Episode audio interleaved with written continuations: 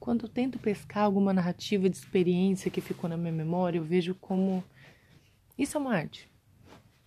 Uma arte de se analisar e de se reinventar.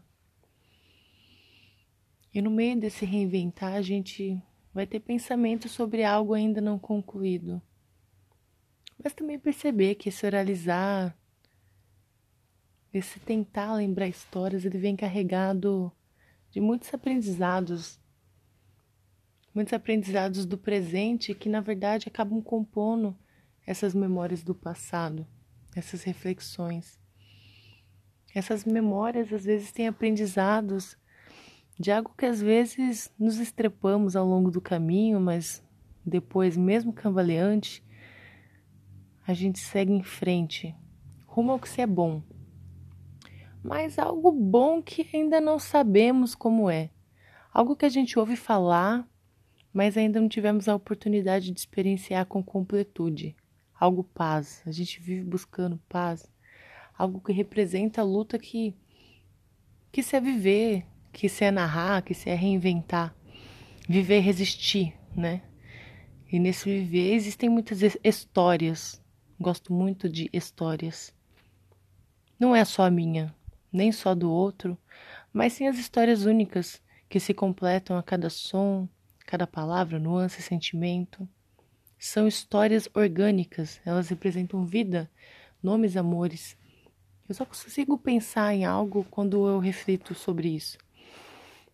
Aí, pensando nesse negócio sem sentido de se negligenciar e se considerar o não acadêmico uma coisa má, uma coisa incompleta, uma coisa inútil, coisa pouco culta, eu lembro de como esses saberes valiosos me tocaram e mudaram a minha trajetória como professora nesse coletivo que agora o meu coração se enche, quando eu chamo de meu, meu IP, meu quintal, meu coletivo.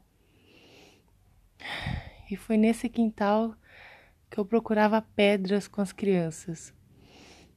E eu lembro que eu arrumei um saco e vamos lá colecionar pedras. Tinha todo um contexto por detrás disso. E aí uma criança ainda falou: a gente vai alimentar o saco, o sapo. Eu falei saco, mas para criança aquilo era um sapo. Vamos alimentar o sapo com pedras. E estávamos nós lá, desbravando aquela creche, alimentando o sapo com pedras. E o seu Bidu veio todo maravilhoso brincando com as crianças. Eu lembro quando ele pegava as crianças é, e fingia que ele era o carro, porque ele sempre estava passando com o Fusca vermelho dele. E aí ele pegava, colocava as crianças nos ombros e falava: Vamos lá no carro do Sobidu. Era muito gostoso brincar com ele. E nesse dia, ele foi mostrar outros lugares pra gente, outros lugares com novas pedras, com outros desafios. Olha esse cantinho aqui, crianças. Ó, ô Carol, vem aqui, professor. Esse canto tem umas pedras diferentes. E foram as pedras que compuseram o nosso relógio da sala. Isso lá em 2018, quando eu entrei.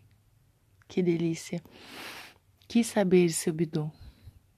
Também tem às vezes que o seu Zé saiu com muita alegria me contando as suas histórias e aí, com essas histórias, ele me ajudava a compor cenários incríveis com as crianças. Era uma risada só. As crianças gargalhavam com as coisas que ele contava pra gente, isso me enchia de orgulho. Que saberes demais! E ver esses saberes do seu Zé, suas histórias de criança, a história com seus filhos ganhando forma dentro da sala, do pátio, não tem preço. E o Júlio, que ficou pouco tempo com a gente, nem sei se ainda tá. Reinventando graveto com as crianças lá no portão da entrada e da saída. Foi um momento cheio de infância, da infância dele para nossa infância lá na creche. Ele colocou gravetos no portão e o portão é grande e as crianças tentavam pular para pegar o último graveto. E aí ele contava para as crianças que quando ele era criança ele fazia assim, quando ele era criança ele fazia daquele jeito. E as crianças riam e curiosas porque elas estavam no portão da creche conversando com outra pessoa. Que divertido. Que saudade. E aí eu lembro dos saberes pedagógicos de mãe da Bruna. Ela associa isso também e me ensinou tanto a melhorar o meu olhar, me ensinou a ter um olhar mais minucioso para as questões que a graduação não me preparou, que é só o nosso convívio cotidiano que pode preparar essa sensibilidade no olhar. E eu percebo que o nosso olhar pode ser cada vez mais profundo, porque nós não somos fragmentados. A gente necessita do outro para agregar tudo isso na nossa história, na nossa construção como ser humano. Gratidão. Gratidão de todas as vezes que a Bruna me salvou com seus saberes e que a gente se ajudou, que a gente se salvou. Viu como as crianças nos ajudam a gente nos salvar todos os dias. Ah, e os conselhos da mãe Rô, as conversas nas caronas com as meninas, os bons papos na cozinha, as puxadas de orelha. Hum, recebi muitas, mas também já dei muitas. São tudo minúcias que, se a gente não parar para pensar, vão passar. Vão passar sem tempo da gente agradecer e ressignificar o impacto que tudo isso teve nas nossas vidas. É, é gratidão. A gratidão ela só vem depois dessa reflexão, dessas reflexões, né? Eu não sei tem muitos nomes, mas cada um sabe onde se encaixa nas histórias.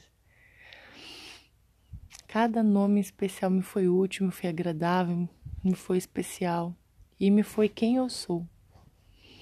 Talvez esse não seja um conto sobre algo que aconteceu em um dia do cotidiano da creche. Talvez seja um conto sobre mim. Ao mesmo tempo, se a creche é orgânica, o que acontece comigo também é sobre a creche também é sobre muitos contos. Não a instituição creche, mas os seres humanos que fazem com que ela tenha graça. Então, esse conto é sobre como as pessoas dão graça na nossa caminhada. Gratidão.